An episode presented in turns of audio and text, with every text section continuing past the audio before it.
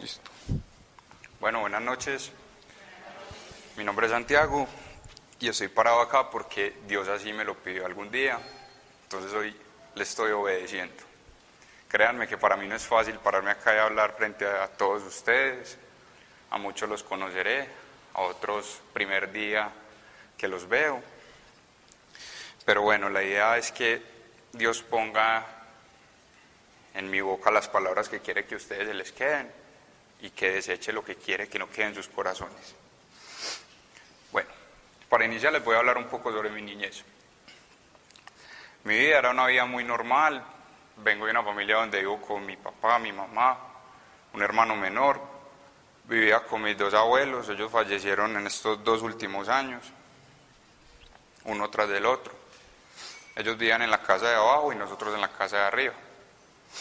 Cuando yo estaba pequeño, mi relación con Dios era muy light. Incluso esa relación light me acompañó como hasta hace dos años más o menos, año y medio. ¿Qué hacía yo? Lo que hacía un niño de mi edad, que los papás lo llevaban a misa cada ocho días, iba a dormir, a recostarme en mi mamá y a ver el reloj cada cinco minutos, como bueno, ¿cuándo me voy de acá? ¿Qué estoy haciendo acá? ¿Esto para qué me sirve? Eso para mí era como una asignatura más que tenía que cumplir, tanto en el colegio donde estudié como con mi familia. Eso era mi relación con Dios. Tratar de agradar a las dos personas y no a Él. ¿Por qué iba yo a misa? Porque mis papás iban.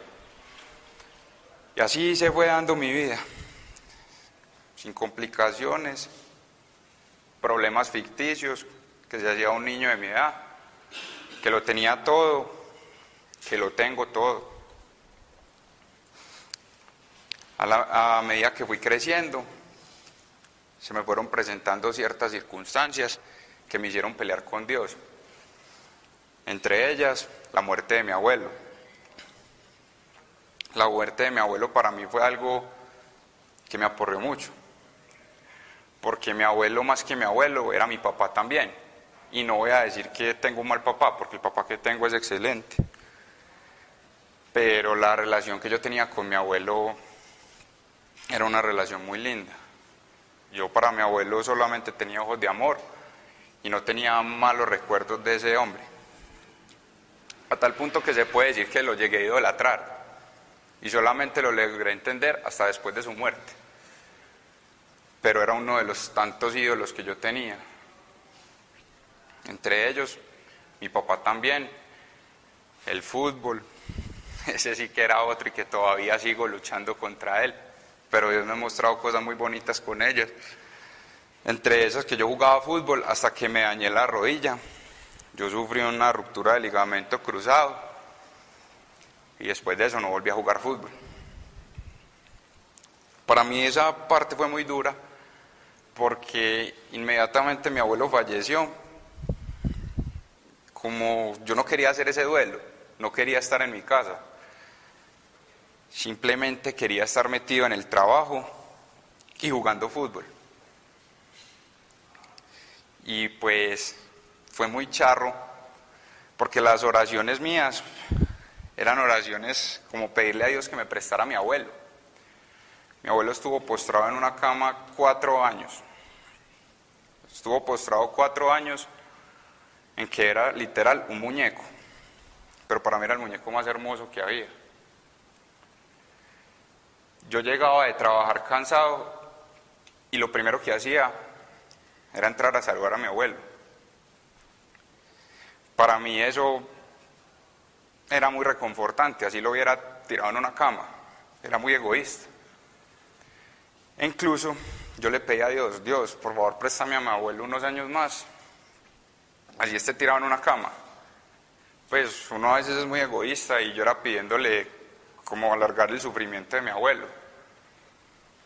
El caso es que cuando mi abuelo falleció, en ese instante, a mí no se me olvida que lo primero que hice fue darme la bendición y darle las gracias a Dios. Y yo como a los cinco minutos reaccioné yo dije, ¿yo por qué te estoy dando las gracias si me fallaste? Si lo único que te pedía todas las noches era que ese viejo estuviera bien. En ese momento no lo entendía, para mí en ese momento se me había desdibujado todo y yo decía, pues a todo el mundo se nos mueren familiares. No iba a ser la primera persona que iba a tener que despedir a un ser querido. Pero yo no lo entendía. Y no era un niño. Yo no era un niño. Se supone que ya era una persona adulta. Sin embargo, no lo asimilaba. Después de eso, como les conté a los 15 días en la empresa, jugando fútbol, me dañé la rodilla. Yo jugaba fútbol tres veces a la semana, entrenaba, jugaba en cuanto torneo existía. A mí me invitaban a jugar un partido de fútbol a las 11 de la noche y lo jugaba. Incluso yo ponía el fútbol por encima de mis relaciones, de mis novias. Yo tenía al fútbol como un dios. Y solo hasta que me pasó lo de la rodilla entendí en qué lugar estaba el fútbol en mi vida. Dios tuvo que hacer eso para mostrarme cuáles eran mis prioridades en la vida. Y hoy agradezco lo que me pasó. Posteriormente decidí irme del país. Claro, yo no quería hacer el duelo, yo quería huir de mis problemas, problemas. Quería huir. Y la más fácil fue decirle a mis papás que me iba. Ellos me apoyaron. Me fui un unos meses, un país, una lengua distinta, todo diferente, otras culturas, y fue muy charro, porque se supone que yo estaba peleado con Dios. Pero para ese momento yo tenía una novia,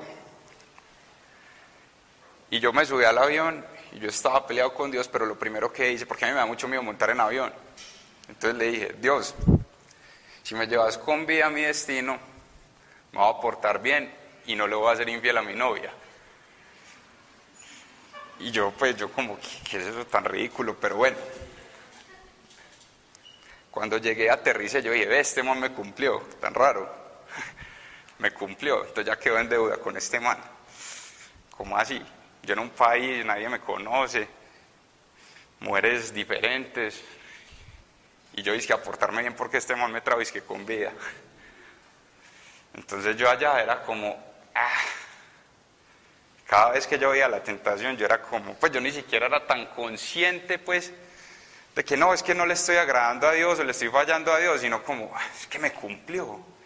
Y para mí que Dios me cumpliera era algo como, como tan difícil de creer, que llegué y dije, no, vamos a portarnos bien. Sin embargo, mi relación con Dios, ahí, yo llegué, aterricé y por allá lo dejé en el aeropuerto.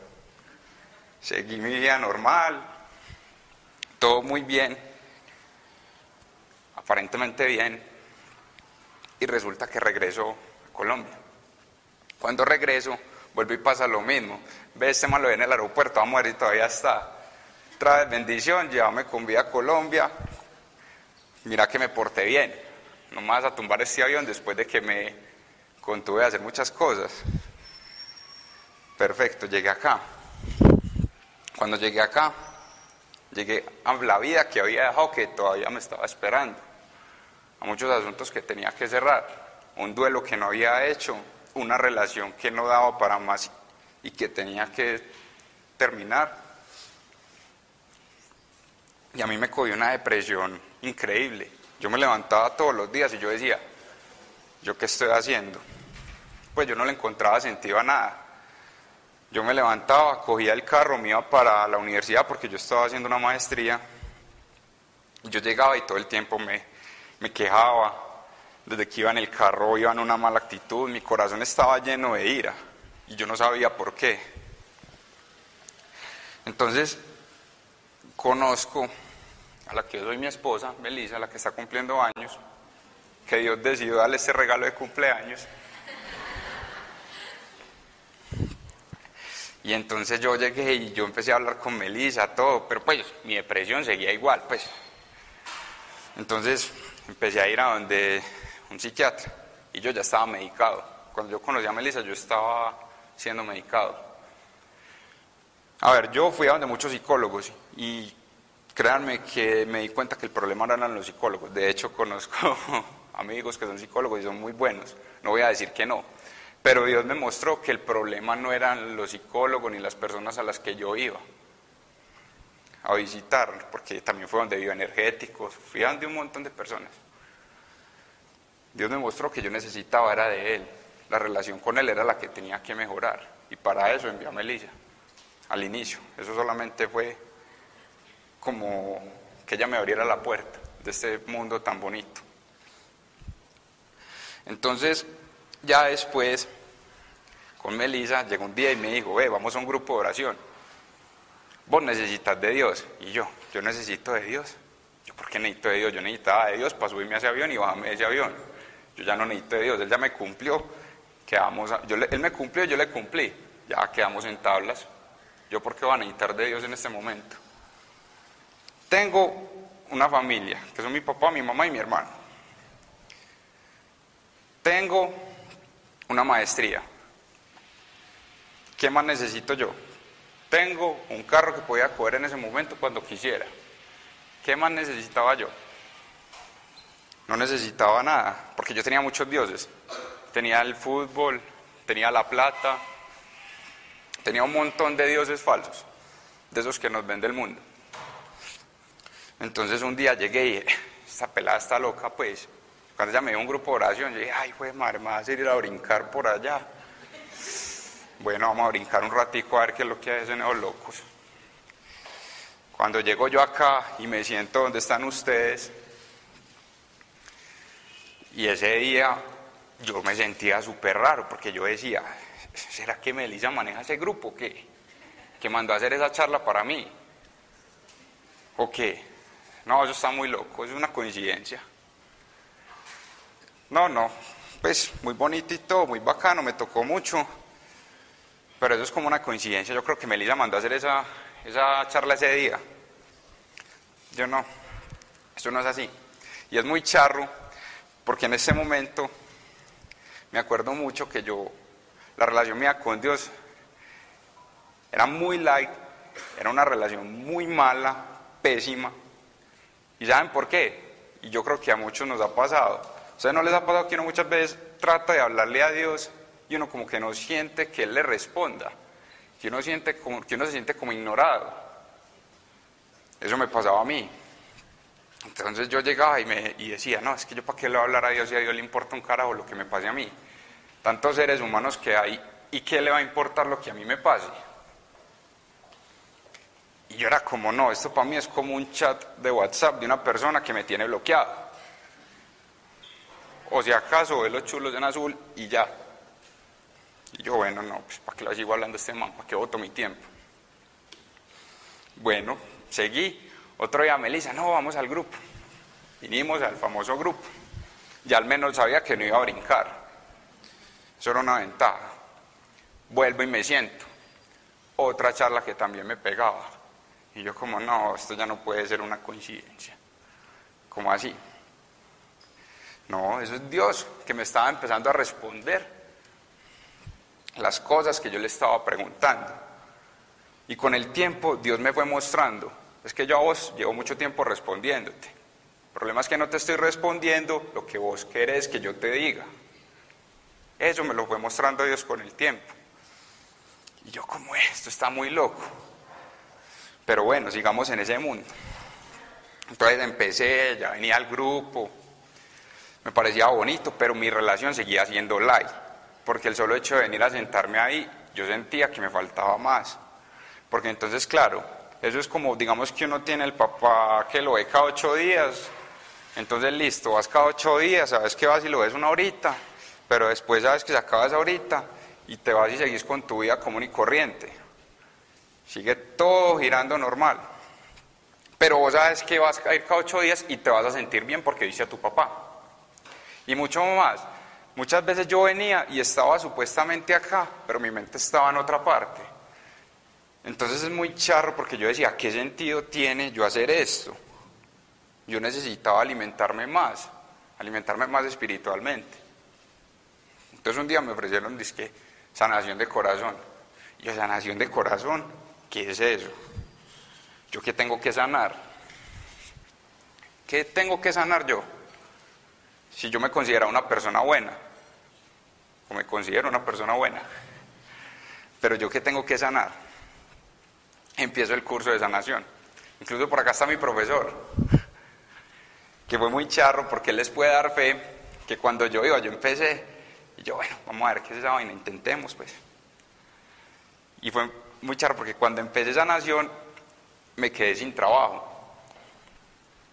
Y yo llegaba allá y yo, ve, imagínate que me pasó esto, me quedé sin trabajo, estoy súper quedado, no sé qué voy a hacer. Yo creo que yo no voy a volver a estas vainas, hermano. Es que con Dios las cosas así no funcionan. Porque yo llegaba a mi casa y yo le decía, Señor, pero es que si yo estoy tratando de agradarte, si yo estoy haciendo todo lo que creo que está bien, decime qué falta, ¿por qué me dejas sin trabajo?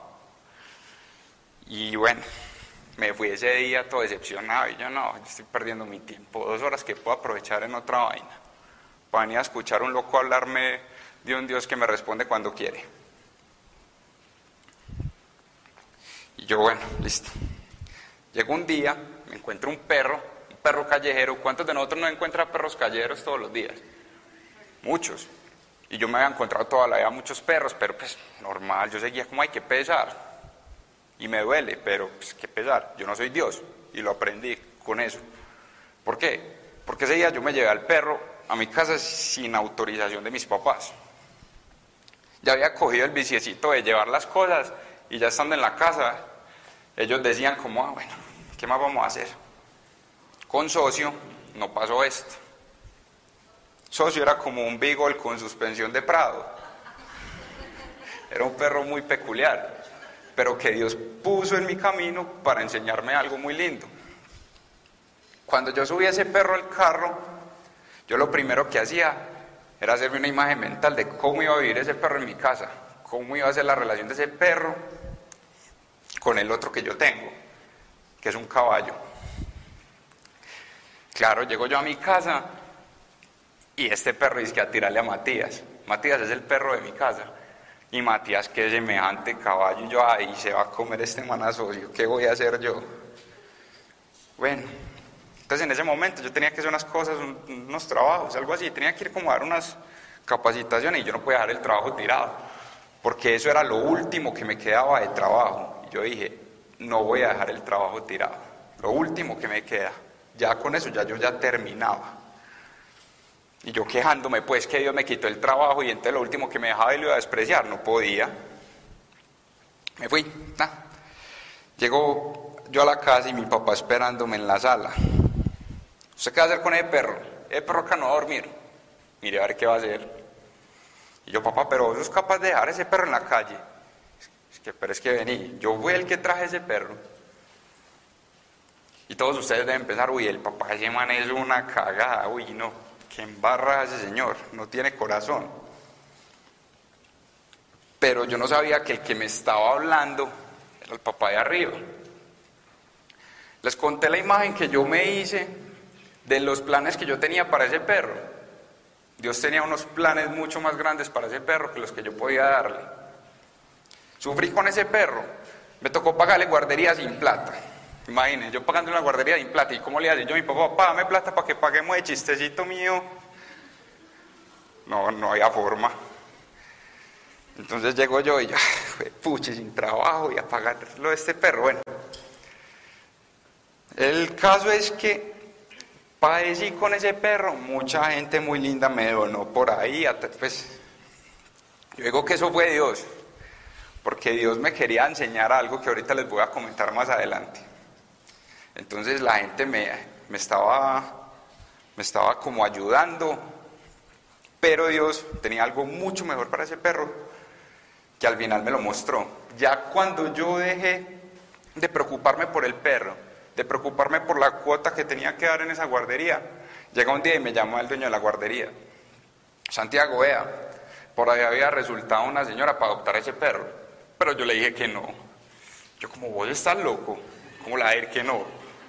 ¿Cómo la decir que no? Si es, pues, pues crees que yo tengo mucha plata para pagarle de perro, yo soy estudiante. Yo le decía así, yo soy estudiante y un desempleado más. Me estoy gastando los ahorros en ese animal.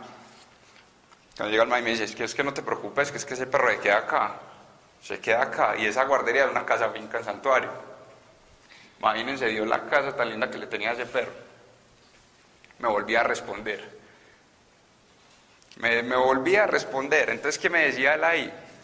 Es que yo te estoy diciendo lo que vos no querés escuchar, pero yo sí te respondo, yo sí estoy atento a todos tus movimientos. Bueno, esa fue una de tantas. Con sanación, seguí, porque todo eso fue durante el proceso de sanación también. Llego por allá a otra clase y llego y le digo a Daniel, no, hermano, esto está muy difícil. Esto es prueba tras prueba, prueba tras prueba. Y esta clase teórica y práctica a mí no me da. Porque yo decía, Dios, ¿por qué me está usando para esto? Dios, ¿por qué me usa a mí así? Y él, pues, el muerto de la risa. Y por ahí seguía dándome la clase. Y a mí había algo que me hacía como quedarme ahí. Era algo más fuerte, más fuerte que yo. Que me decía que no podía dejar abandonado eso, que tenía que terminarlo. ¿Por qué? Porque seguía la clase del perdón. En la clase del perdón ustedes, ¿a quién creen que uno siempre le tiene que pedir perdón? Supuestamente al enemigo, a las personas que siente cierto rencor hacia ellos. Ustedes saben, Dios a mí, quién me mostró que le tenía que pedir perdón y a quién tenía que perdonar. A mí y a mi papá. Y les estoy hablando ya de mi papá, que es otra persona muy importante en este testimonio. ¿Por qué? Porque yo amo a mi mamá, mi mamá lo sabe, está presente también. Pero mi papá y yo siempre hemos tenido un vínculo muy grande para todo. Y mi papá a mí me ha formado porque él es de un carácter un poco fuerte. Entonces él conmigo siempre ha sido muy fuerte. Mi papá terrenal. Porque mi papá Dios, ese sí que me ha formado y que me sigue formando. Entonces yo llegué y yo dije, ¿yo por qué le tengo que pedir perdón a mi papá si yo a mi papá lo amo? Yo con mi papá no tengo como algo así como que decir, como, hey, te perdono. Cuando me fue mostrando Dios, es que muchas de las cosas que vos sos, tu papá te las ha metido. ¿Cómo así? Yo soy, o era muy inseguro. Sentía mucho temor, mucho temor. Yo sentía demasiado, pues yo me sentía demasiado fracasado. Y resulta que mi papá cada vez por formarme, cada vez que yo hacía las cosas mal, me decía, Tenés que meterle perrenque a la vida. En estas, pues así me lo decía, tenés que meterle perrenque. Así no vas a llegar a ningún lado. Vas a fracasar, no vas a ser capaz con, con la vida y con lo que la vida te pone. Y ya como, ah, mi hijo me está diciendo esto para formarme. Pero yo no me daba cuenta que eso iba creciendo en mi corazón. Y que yo ya me estaba metiendo ahí que yo no era capaz. Y que yo me iba a descalificar frente al mundo. Pero pues mi papá y yo, mi papá y yo cada ocho días veíamos fútbol juntos. Pues no, o sea, a mí no me cabía yo, ¿por qué le tengo que pedir perdón a este señor? Y Dios me seguía mostrando. ¿Te acuerdas cuando tu papá y te iba a ver jugar fútbol? Que te decía, para eso me haces venir. Yo nunca me consideré un buen jugador de fútbol cuando estaba pequeño. Sin embargo, lo hacía. Y mi papá había jugado en las inferiores del Nacional. Entonces, pues claro, mi papá iba a ver a mí, que iba a ir a ver él, supuestamente, así lo pensaba yo. Y claro, llegaba pues, y me cogía al final este bacán y me decía, ¿a eso me haces venir? Y yo como, sí, para tener razón, perdón, discúlpame. Y todo eso me iba creciendo, pero a mí nunca me daba rabia con mi papá, nunca. Siempre me cogía a mí, me daba más duro, y yo, pero es que vos, ¿por qué sos así? Pues que vos sos menos que tal. Y Dios me vino a mostrar que yo tenía que pedirle perdón a mi papá y, también perdonarlo. Porque yo también tenía que pedirle perdón por otras cosas. Pero imagínense, yo pensaba que Dios me iba a decir que le pidiera perdón, no sé, a cualquier persona, a mi exnovia, a cualquier persona que yo le hubiera hecho una embarrada. Pero a mi papá. Entonces llegué, yo cogí a Daniel y yo le dije, hermano, vea, ¿sabe qué? Eso no es, esta vaina me está está volviendo loco. Dios, ¿cómo me va a poner a que le pida perdón a mi papá? Pero bueno, listo, lo hice. Lo hice y es muy bonito porque Dios todavía sigue trabajando esa relación. Incluso este fin de semana tuvimos una conversación súper linda. Mi papá y yo chocamos mucho y mucho, demasiado, o sea, él es una persona que él siempre cree que tiene la razón. Y para mí eso, eso me da mucha rabia. Pero mi papá estos días llegó y se sentó conmigo. Me dijo, vea, usted es un ser humano excepcional. Usted no se imagina usted todo lo que vale para mí. Usted no se imagina todas las capacidades que usted tiene. ¿Usted por qué cree que está donde está? ¿Usted por qué cree que ha llegado donde ha llegado? Usted es demasiado bueno. Créaselo. Créaselo. Y le pido perdón por muchas cosas de su niñez. Le pido perdón por muchas cosas. Y yo tan teso, tan teso Dios hacer esto. Porque es que una discusión con mi papá era una discusión que podría durar días y se quedaban así. Pues nos hablábamos, pero ninguno de los dos daba el brazo a torcer y nos abrazábamos y nos dábamos el pico donde fuéramos, pero no dábamos el brazo a torcer. Hasta que un día llegué y yo dije, no, ¿sabes qué Dios? Porque eso sí fue reciente, pues, que le dije a Dios, porque ya ahí mi relación con Dios estaba mucho mejor. Entonces yo, no, Dios, ¿sabes qué? Yo no soy capaz con este man. Haz lo que vos tengas que hacer. Y Dios poner a mi papá a que me dijera eso. Eso para mí fue muy lindo. Para mí fue muy lindo, más allá de que Él me lo haya dicho, sino porque fue muy raro que yo haya puesto las cosas en Dios, que le haya puesto la relación con mi papá Dios y que Dios haya actuado de esa forma en mi papá. Fue muy loco, pero bueno. Entonces, por eso les digo que mi relación con Dios se volvió muy linda, porque al principio era una relación donde yo le hablaba y Él no me respondía. No, ¿qué pasa? Dios siempre me respondió. El problema es que el Santiago de antes, el Santiago del mundo, no estaba queriendo estar atento, receptivo a lo que Dios le decía. Claro, ¿por qué? Porque Dios me estaba diciendo lo que yo no quería, lo que yo no quería escuchar. Y eso es muy difícil, porque yo creo que eso nos pasa muchas veces, que quedamos como, no, Dios nos está ignorando, nosotros somos menos merecedores, nosotros no nos merecemos nada de Dios. Dios tiene muchas otras cosas de que encargarse, pero no. Dios se encarga de cada uno de nosotros. Y Él nos forma, algunas veces duele. No voy a decir que no me dolió mucho, pero ustedes no se imaginan la satisfacción que yo siento con ese proceso de formación. Es más, es muy charro porque con el testimonio, yo me acuerdo que yo ese testimonio, pues yo decía, ¿cómo hago para preparar algo que es mi vida? ¿Qué voy a preparar yo de mi vida? ¿Cómo le voy a ir yo a hablar a una gente un libreto? Porque incluso tengo un libreto que Dios ahorita me dijo, hermano, deje eso acá, que es que su vida no está escrita en un papel. Eso no es la Biblia. Y yo, ah, bueno. Y me mostraba tanto, tanto, tanto o sea, me bombardeó, como que digamos que, uy, cogió señal y me bombardeó, me bombardeó. Todos esos mensajes que no me habían entrado, me entraron todos, todos, todos que me sacaban las lágrimas. Yo a veces era en la ducha y yo era llorando. Y yo, fue madre, no me, me saturó, me saturó el celular, me cargo el celular. Porque fue cogiendo todos y cada uno de mis miedos, cada uno de mis defectos y me los fue trabajando todos. Incluso ahorita les dije que yo tenía un Dios dinero. Es muy charro porque yo tengo un trabajo en este momento donde hay meses que a mí me va muy bien, pero hay otros meses que no me va tan bien. Al principio, para mí eso era un dolor de cabeza, yo como... Y yo dije que a llorarle a mis papás, no, imagínate. Y eso sí que me daba a mí más duro. Porque yo dije que ir a llorarle a mis papás, que supone que ya me dieron todo, yo iba a decirles como, no, es que mira que están las cosas difíciles en el trabajo. Pero bueno, entonces Dios me fue mostrando ese amor que yo tenía por el dinero y ese miedo a perder. Si yo tenía 10 mil pesos en mi cuenta, yo era esclavo de esos 10 mil pesos. Si yo tenía 5 millones de pesos en mi cuenta, era esclavo de esos 5 millones de pesos.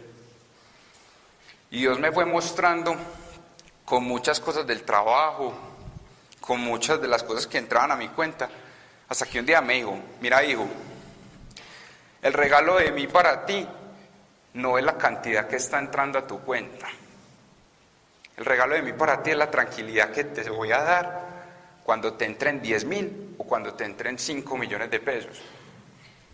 El regalo mío no va a ser que tu cuenta entre X o Y dinero, sino como vos te sientas con tu corazón lo que hagas con, con ese dinero que tenés ahí. Y yo, güey, madre, esto tan teso. Yo no lo había pensado así, porque yo más de una vez decía, Dios, ¿por qué a la gente le da plata y a mí como que a veces sí, como que a veces no? Pues ¿por qué?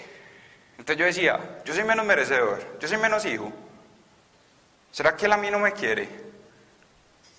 Y no, y él me fue mostrando, es que si te doy X o Y cantidad de dinero, vas a ser esclavo de X o Y cantidad de dinero. Y solo hasta hace poquitos días pude comprender eso. Entonces, si ven cómo es de lindo el cómo me va respondiendo todo. Y él me habla a través de las personas. A través de las personas que uno menos se imagina, él le habla. Así fue con todo. Incluso con mi esposa hubo una época que estuvimos muy mal, peleábamos mucho. Eso era más el tiempo que discutíamos que lo que, pues que lo que nos sacábamos para lo que de verdad era importante. Todo nos preocupaba, ese amor que yo tenía por el dinero. Si les contara la quise una vez. Llegué yo y es que bueno, amor, te voy a invitar a almorzar. Pues por allá por la universidad. Amor, ¿la puedo contar? Ya empecé. Listo. Ya, ya no me frena. Si Dios me puso en el corazón, ya usted no tiene nada que hacer. Entonces pues muy charro porque llegué un, día y yo, lo voy a decir. Yo tengo un amigo y una amiga que siempre almuerzan por ahí por la oficina y el almuerzo es económico y es muy grande, entonces lo pueden dividir para los dos. Entonces yo dije, ah, me la voy a llevar para allá. Amor, veníamos a almorzar que yo te voy a invitar. Y ella es que, ah, bueno, pero veníamos a ir allí a un restaurante muy bueno donde sirven mucho y por un plato, pues, pues pagamos un plato, pero comemos los dos. ¿Qué le dije yo a esa fiera? Oigan, ustedes no se imaginan. Mi amigo ahí mismo salió como, bueno, si algo allá nos vemos. Si algo allá nos vemos. Y eso no sé, no, eso fue, no, eso fue horrible. Yo llegué y yo llamé a Andrés. Andrés me estaba dando cosería para yo, Andrés, mira, me pasó esto, esto y lo otro. Y yo en ese momento no estoy muy bien económicamente, pero quería pues invitarla y yo decía, pero ¿por qué es tan difícil para ella compartir un plato de comida? Pues entonces donde no tuviéramos qué, eso fue lo primero que a mí se me vino. Pero ya luego Dios me mostró y me dijo, no, es que el problema no es ese, el problema no es tu esposa, el problema sos vos. El problema sos vos porque estás por temor a gastarte el dinero en algo que es necesario para vos y para tu esposa le ibas a poner a hacer eso. Probablemente ella no hubiera tenido ningún problema en compartir ese plato de comida con vos, pero ella sabía que en tu corazón el miedo que había, el miedo que vos tenías con ese plato de comida. Imagínense, a mí nunca me había faltado nada. Entonces era lo que les decía yo, yo era esclavo de lo que tuviera en la cuenta. Y era muy charro porque Dios me decía, listo, estás dejando de hacer cosas que después esa plata te la vas a terminar gastando en otras. Yo, como, ¿cómo así? Sí. Terminaba despilfarrando el dinero. Despilfarrando el dinero, porque de vez en cuando uno todos los días se junta con el mundo. Y hay veces que uno llega y que la reunioncita con los amigos del mundo. Entonces llegaban, ah, que para la botella, y yo no bebo. Pero entonces como le decía a mis amigos que no, que no iba a poner. Entonces claro, llegaba yo y colocaba ese dinero. Entonces me mostraba, es que si ves, si es vos como sos de mal administrador de tus recursos. Y para eso me estás pidiendo en oración que te dé tanto dinero. Para que le hagas lo que le hiciste a tu esposa y después andas y te lo gastes con la gente del mundo en cosas que no son. Para eso me pedís eso. Yo como, ah, güey, madre, sí, tenés razón tener razón, pero bueno, fue un proceso difícil. Y después, ese día, incluso en la casa de María Alejandra de Andrés, ya habíamos superado ese capítulo. Y llegó una época en que a mí, no sé, me dio como miedo el tema de las relaciones con Melissa. Y yo llegaba y decía, no, tengo miedo, tengo miedo de que de pronto esta mujer quede embarazada Y yo que no tengo con qué darle una buena vida a esta mujer, ahora para darle una buena vida a Melissa de un niño o a una niña. Y yo no. Entonces yo llegué y ya estaba en abstinencia. Yo creo que Melissa no hubiera tenido que comprar pastillas ni nada de esas vainas, ni planificar, porque ya yo, yo estaba planificando por mi cuenta. Yo estaba planificando con mis miedos. Entonces es muy charro porque justo ese día llegamos allá y es que bueno, el tema hoy son las relaciones. Yo como, hey Dios, ¿cómo así, parce? Cógeme suave. ¿Cómo así que las relaciones? O sea, llevo una semana entera sin dormir, aguantándome las ganas y llego y me tiras esto a través de Andrés y María. Y fue muy lindo porque ellos me dijeron que Dios muchas veces no está en contra de la voluntad de algunas cosas que uno tiene en el corazón. Entonces yo ese día me puse a llorar.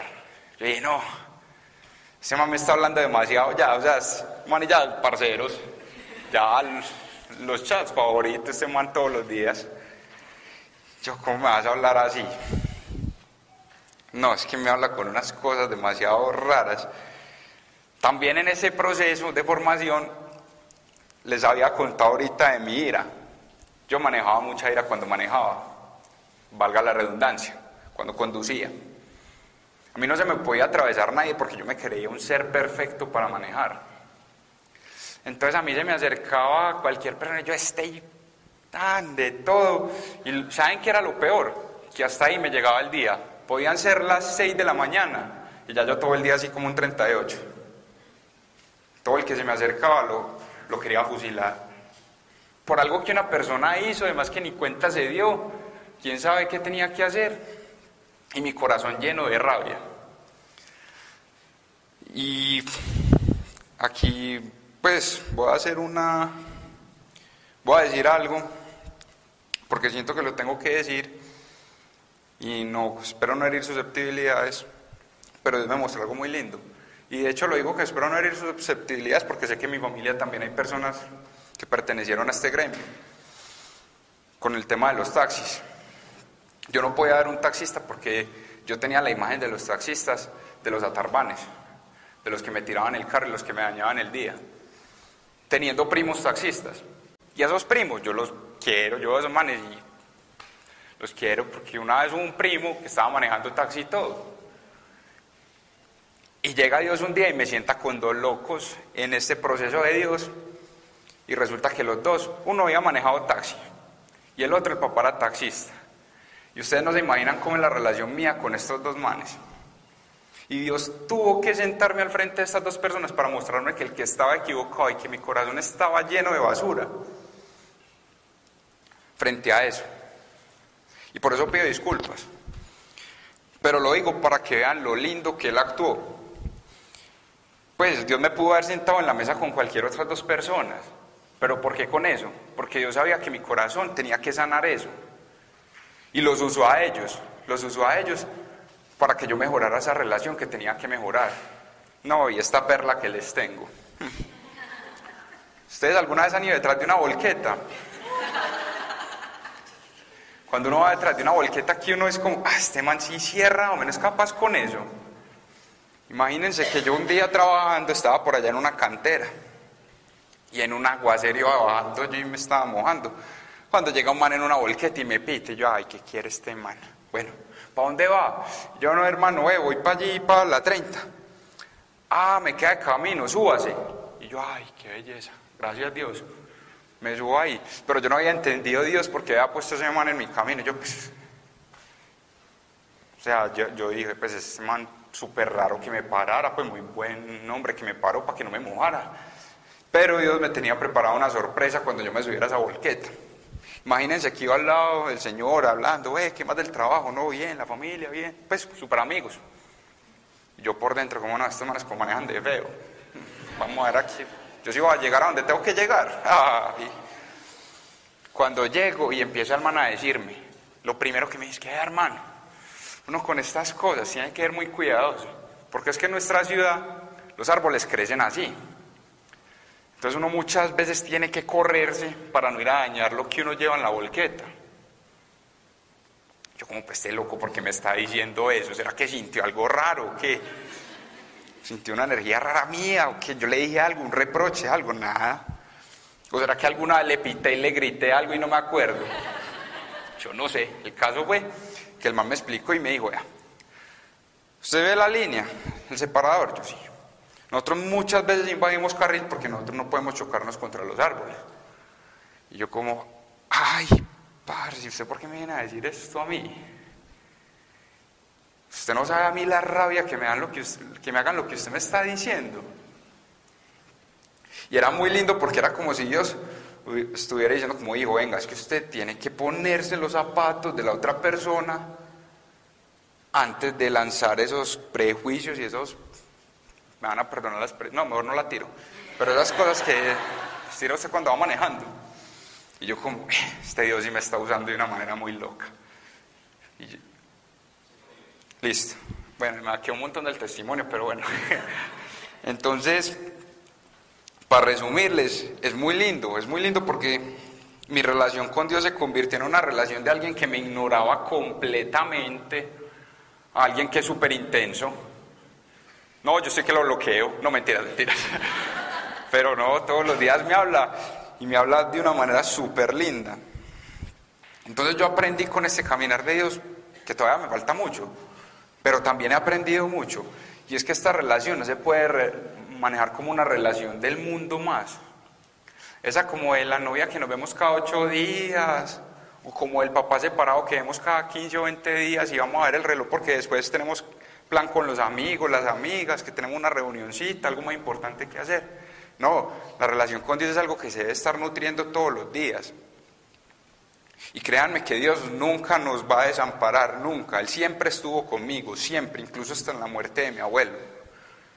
Y Él me quiso tumbar esos ídolos. Y Él me dijo, está muy bien que honres a tus padres.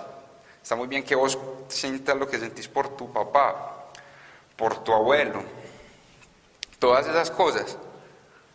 Pero es que ellos no son un Dios y vos los tenés como un Dios. Tu Dios soy yo, no ellos.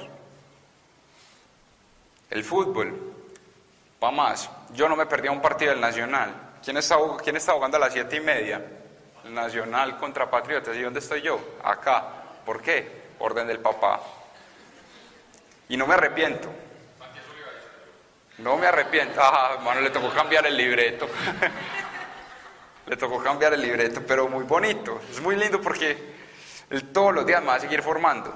Y yo sé que esta relación es algo que día tras día, en la medida que yo lo alimente, va a ir creciendo. La medida que yo le escriba, si yo le escribo a él un párrafo, él me manda siete, diez, no, un montón. Él conmigo no escatima. Y con ninguno de ustedes escatima. Estoy seguro que con ninguno de ustedes escatima. Entonces yo lo que quiero que les quede mi testimonio porque obviamente todos somos un, mundo diferente, pero con un mismo Dios. Y yo quiero que a todos les quede de mi testimonio. No se sientan menos amados por Dios, no se sientan menos hijos. Él a todos nos ama, pero eso crece en la medida que nosotros también nos queramos acercar a Él, en la medida que nosotros queramos que esa relación fluya. O ustedes que ustedes díganme del, pues en el mundo qué relación donde una de las dos personas solamente da funciona. No, ¿qué relación funciona así? Donde solo una de las dos personas es la que da todo. Y es la relación de Dios con nosotros. O era la relación de Dios conmigo. Él lo daba todo, yo no daba nada. Entonces, claro, yo no valoraba todo lo que era mi relación con Dios, porque era una relación muy pobre. Era una relación de un amor muy falso.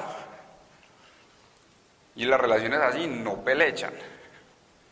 Entonces la invitación que yo les quiero dar es acérquense más a Él. Y les voy a dejar una tareita a los que quieran. Porque yo me identifiqué mucho con la historia de Gedeón. Es una historia bonita.